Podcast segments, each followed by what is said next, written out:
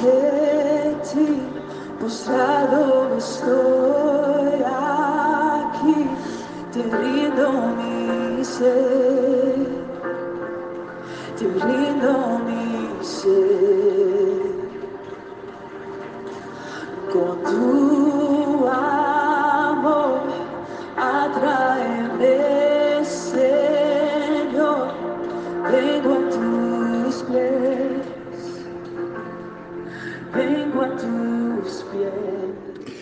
La palabra para hoy es el potencial de humillarnos delante de Dios.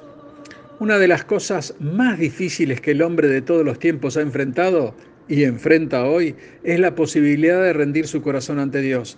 Por supuesto, aquellos que no conocen al Dios de toda gracia. Por lo general, además, el ser humano es orgulloso y cree que todo lo merece, que no le debe nada a nadie y se olvida que está en pie por la bendita gracia de Dios. Y esto tanto para los creyentes como para los no creyentes.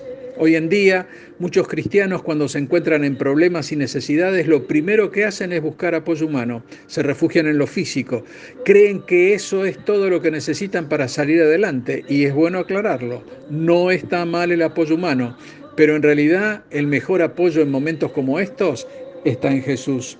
Veamos lo que nos dice Santiago 4:10, humillaos delante del Señor y Él los exaltará. Y aquí apreciamos lo maravilloso de esta sentencia que nos asegura que solo con humillar nuestros corazones y rendirnos en adoración a nuestro Señor, Él nos exaltará. Pero a veces notamos que nuestro corazón está turbado, algo aturdido, y no nos resulta fácil humillarnos delante del altar. Pero es necesario, hermano, que ante situaciones de quebranto vayamos en busca de su presencia y le entreguemos todo nuestro dolor, toda nuestra angustia, todo nuestro sufrimiento, ya que Dios tiene el control de todo y quiere un corazón humillado ante su presencia, un corazón con una convicción firme y dispuesta a adorarlo en medio del dolor o de las tormentas de la vida, como así también en medio de la alegría y de la paz. Cuando nuestro corazón no está dispuesto a humillarse delante del Señor es porque hay orgullo en nosotros. Y veamos lo que nos dicen las Escrituras al respecto de este tema. ¿eh? Romanos 12.3, el apóstol Pablo es el que habla y dice, digo pues, por la gracia que me es dada a cada cual que esté entre vosotros, que no tenga más alto concepto de sí que el que deba tener.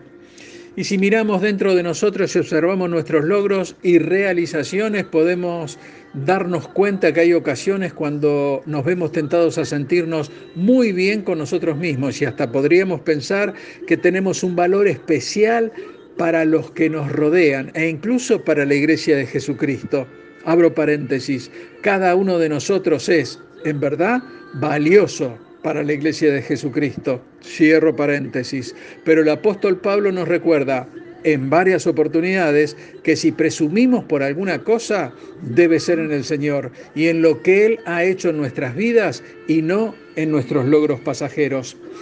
Ya que Dios nos ha dado determinados talentos para que los utilicemos en su obra y nosotros con un corazón humilde debemos reconocer que esos dones vienen de Dios, por lo cual debemos alejarnos de cualquier actitud de engreimiento o de orgullo. ¿Mm? En determinado momento, una mujer cananea se presentó a Jesús rogando por la salud de su hija que estaba endemoniada y el Señor le respondió que él había venido por las ovejas perdidas de la casa de Israel.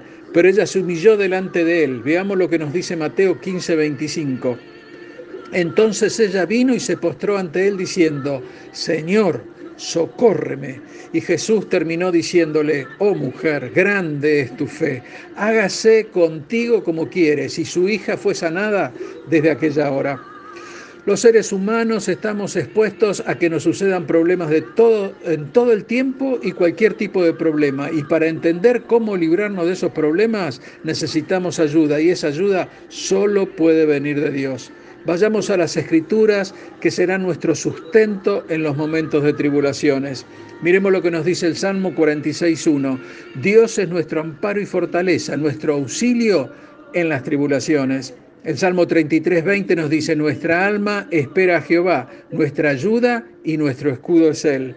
El Salmo 121.2 dice, mi socorro viene de Jehová, que hizo los cielos y la tierra. Hebreos 4:16 dice, acerquémonos confiadamente al trono de la gracia para alcanzar misericordia y hallar gracia para el oportuno socorro. Y el Salmo 146:5, bienaventurado aquel cuyo ayudador es el Dios de Jacob, cuya esperanza está en Jehová su Dios. Hermano, cuando nuestro corazón anhela estar en su presencia, nuestras oraciones son escuchadas y tienen respuesta. Veamos lo que nos dice Daniel 10:12, porque desde el primer día que dispusiste tu corazón a entender y a humillarte en la presencia de tu Dios, fueron oídas tus palabras y a causa de tus palabras yo he venido. Y cuando disponemos nuestro corazón en pos del Señor, podremos entender que Dios opera de manera opuesta al mundo. Incluso a los discípulos de Jesús batallaron con este concepto, ya que mientras el mundo promete fama, en lo alto de la escalera y la posibilidad de trepar a un mejor lugar en la vida, Dios nos dice que los primeros serán postreros y los postreros serán los primeros.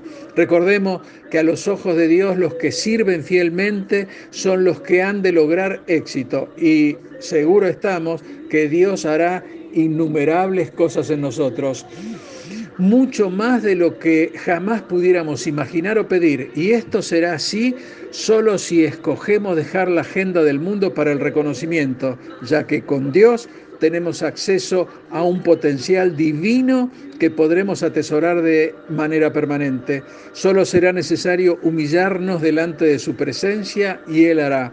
Hermano, ¿está tu corazón humillado ante su presencia? Dios te bendice. Amén.